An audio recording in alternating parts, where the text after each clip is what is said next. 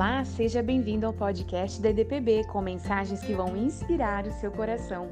Se você ainda não é nosso seguidor, clique em seguir e compartilhe nas suas redes sociais. Fique agora com a mensagem.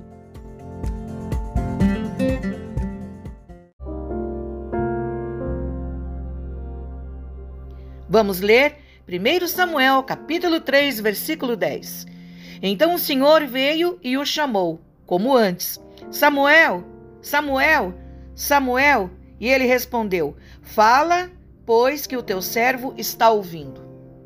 Esta é uma passagem interessante em que Deus está chamando um menino, está chamando um jovem para que ouça a voz de Deus. Se o rádio sem fio estivesse ligado, eles saberiam que o Titanic estava afundando. Cyril Evans, um operador de rádio de outro navio, tentou falar com o operador do rádio do Titanic, avisando de que tinha um campo de gelo, um iceberg logo à frente. Mas o operador de rádio do Titanic estava tão ocupado transmitindo as mensagens dos passageiros que bem rude disse ao operador do outro navio: Fique quieto, deixe a gente em paz, não tenho como te ouvir. Então o operador de rádio do outro navio relutou, não passou o recado e foi dormir. Dez minutos depois, o Titanic atingiu aquele iceberg. E veio o fim trágico. Seus sinais de angústia ficaram sem resposta, porque ninguém estava ouvindo. O cenário de Samuel é um cenário de crise. O menino servia com o sacerdote Eli, a sua mãe, o havia deixado no templo para aprender o ofício.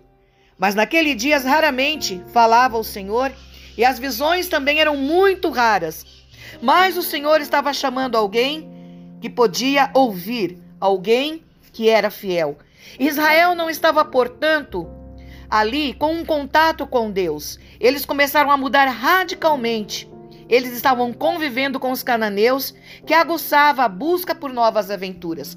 E hoje nós vemos o povo mergulhado em novas aventuras, querendo novos prazeres.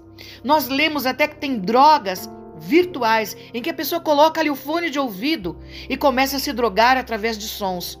Isso é terrível, isso é trágico para a nossa geração. E o Senhor está preocupado com a sua família, com a minha família, com os nossos jovens e com a nossa casa. O Senhor vai falar com Samuel à noite. E é, portanto, importante entender que esse momento de Israel era um momento de trevas.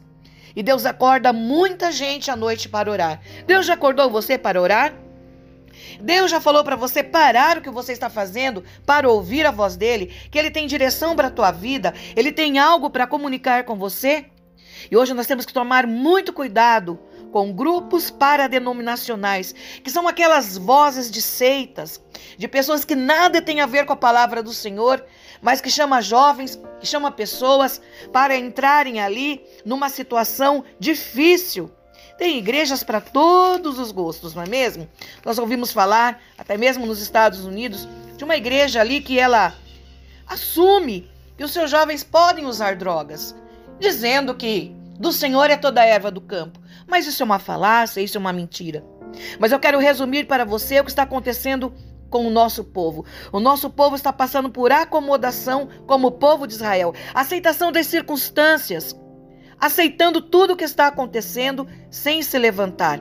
Mas a Bíblia diz também que os que honram ao Senhor, ele vai honrar, mas aqueles que o desprezam, ele vai desprezar. Também tinha ali o problema da corrupção moral e religiosa. E os filhos do sacerdote Eli, que começou bem, terminaram errado, porque estavam promíscuos e imorais. E também ele estava prenunciando um novo tempo. Deus só vai fazer a obra com alguém disponível, com alguém que possa ouvir a sua voz. Embora Samuel por três vezes ouviu a voz do Senhor e ele não estava entendendo. Ele foi até o sacerdote e disse: O senhor está me chamando? O senhor está me chamando? E o sacerdote ali dizia: Não, volte se deitar. Eu não estou te chamando. Mas, na terceira vez, o sacerdote disse: Só pode ser Yahvé, só pode ser Deus. Quando ele te chamar de novo, você diga: Fala que o teu servo ouve. Hoje Deus está procurando você, meu amado ouvinte, você, minha irmã, para dizer: fala que a tua serva ouve, fala que o teu servo vai ouvir. Deus tem coisas grandes para fazer através da sua vida, aí mesmo na sua casa, no local do seu trabalho, na sua cidade, na sua comunidade, porque essa geração está em trevas, essa geração precisa. Eu quero que você entenda que nós estamos num momento de batalha contra os filisteus. Estamos num momento de batalha contra os cananeus, contra os amorreus, contra os povos desta terra que simbolicamente estão representando o pecado e o mundo mal. Tem pessoas que estão se levantando para fazer obras malignas, coisas terríveis neste mundo. Mas nós temos que edificar um altar para o Senhor, como Samuel, depois que entrou numa batalha e foi vitorioso. Ele disse: Ebenezer, até aqui nos ajudou o Senhor.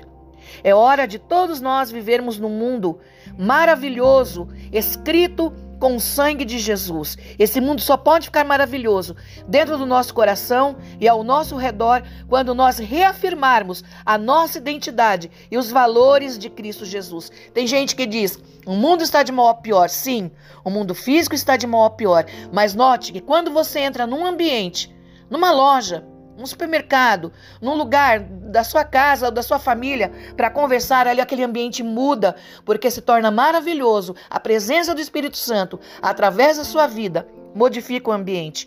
E é isso que Deus queria que Samuel se levantasse para mudar a circunstância, a situação ali de Israel. Senhor, nosso Deus e nosso Pai, nós estamos falando que nosso Deus tem uma palavra, tem um chamado para aqueles que estiverem dispostos a ouvir. Fala que o teu servo ouve, que nós possamos nos levantar diante deste mundo mal e fazer aquilo que Deus nos mandar fazer. Portanto, nos ajude, Senhor. Nós pedimos isto em nome de Jesus. Olha, o Senhor está falando com você para que você se levante e você vai responder: Fala que o teu servo ouve. Um beijo no seu coração e até mais!